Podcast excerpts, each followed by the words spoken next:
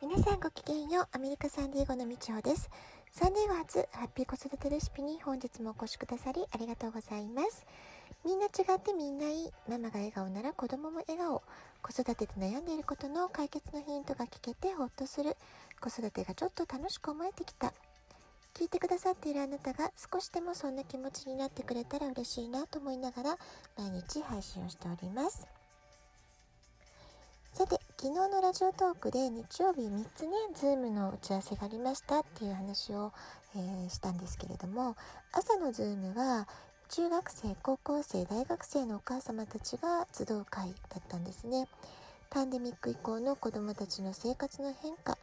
今困っていること、悩んでいること、まあ、そんなことをね、カフェスタイルで、えー各自、えー好きな飲み物、えーおやつ、それを持ち寄りながらのズームミーティングみたいな、まあ、そういう集まりだったんですね。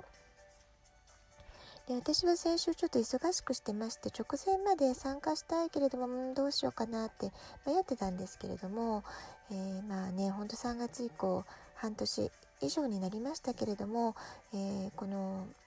どちらかというと引きこもりがちなね生活の中で意識的に人と関わる時間を持たないと本当に家族以外の人と会わない話さないって日が続いてしまうんですね。まあ、それでやっぱり、えーちょっとバタバタしてるけれどもやっぱりちょっと参加しようかなと思って直前に決めたんですね。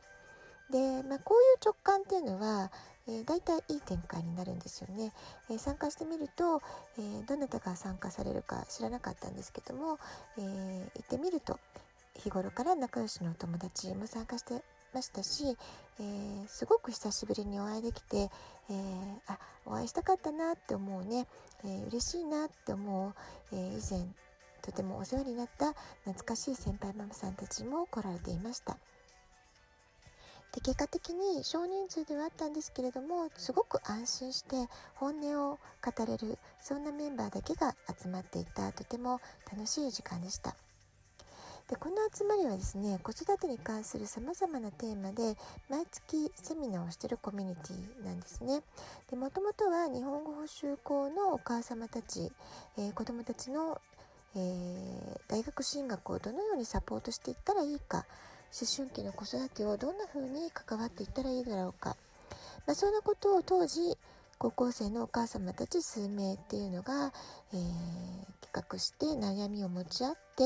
えーどうやって課題を解決していったらよいかっていうことをね始められた、まあ、勉強会のような形で始められたコミュニティなんですね。でこのコミュニティはポート会っていうね名前がついてるんですけれどもこの名前の由来がねとっても素敵なんですね。えホームページに書いてあったことをちょっとねご紹介させていただきます。親は港子供は船。荒波に向けて出港する子供たちの旅立ちの準備をしよう。子供が疲れて航海から戻ってきたら温かく迎えてやろう。港は人や情報が集まるところ。みんなでいろいろ情報交換をしよう、まあ、こういうね思いで発足された回なんですね、えーこのね由来の文章を読むだけでも、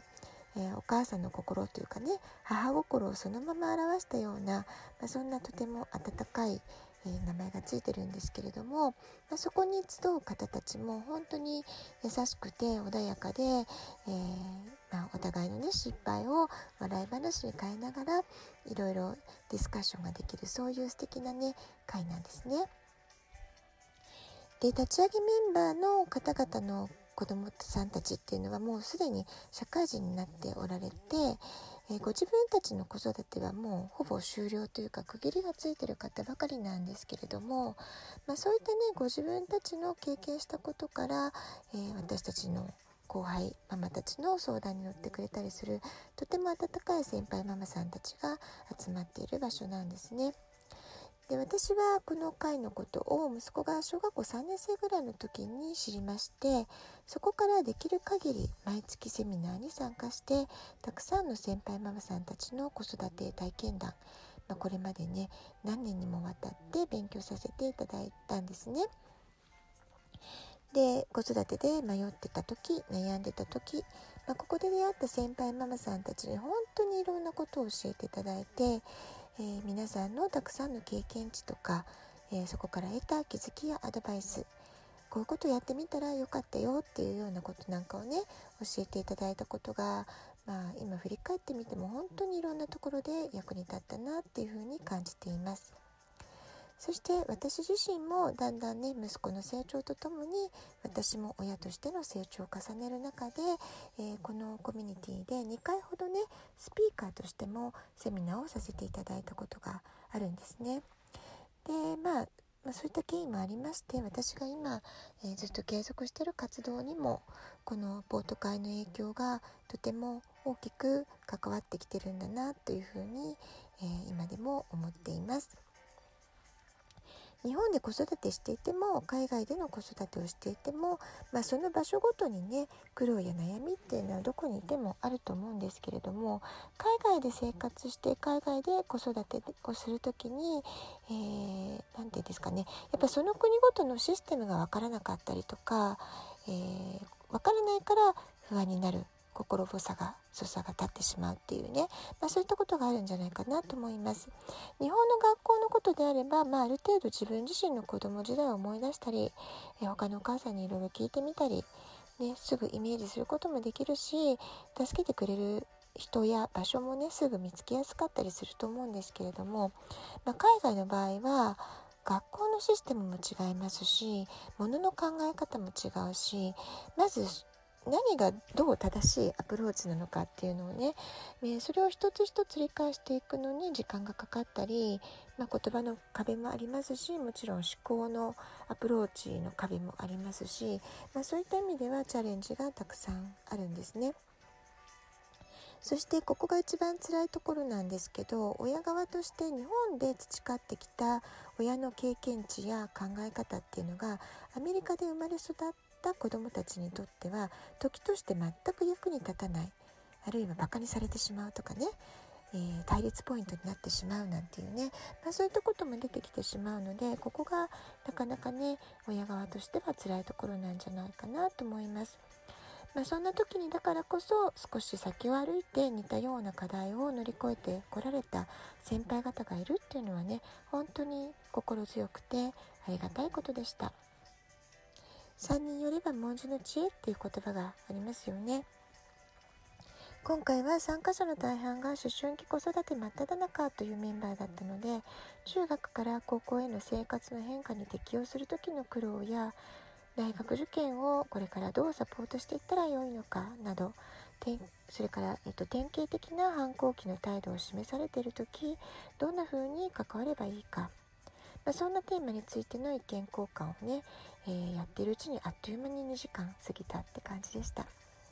お互いの悩みについて参加者みんなが一生懸命知恵を出し合って改善のためのアイデアを出し合う、まあ、そういうねとても素敵な時間だったなというふうに感じています。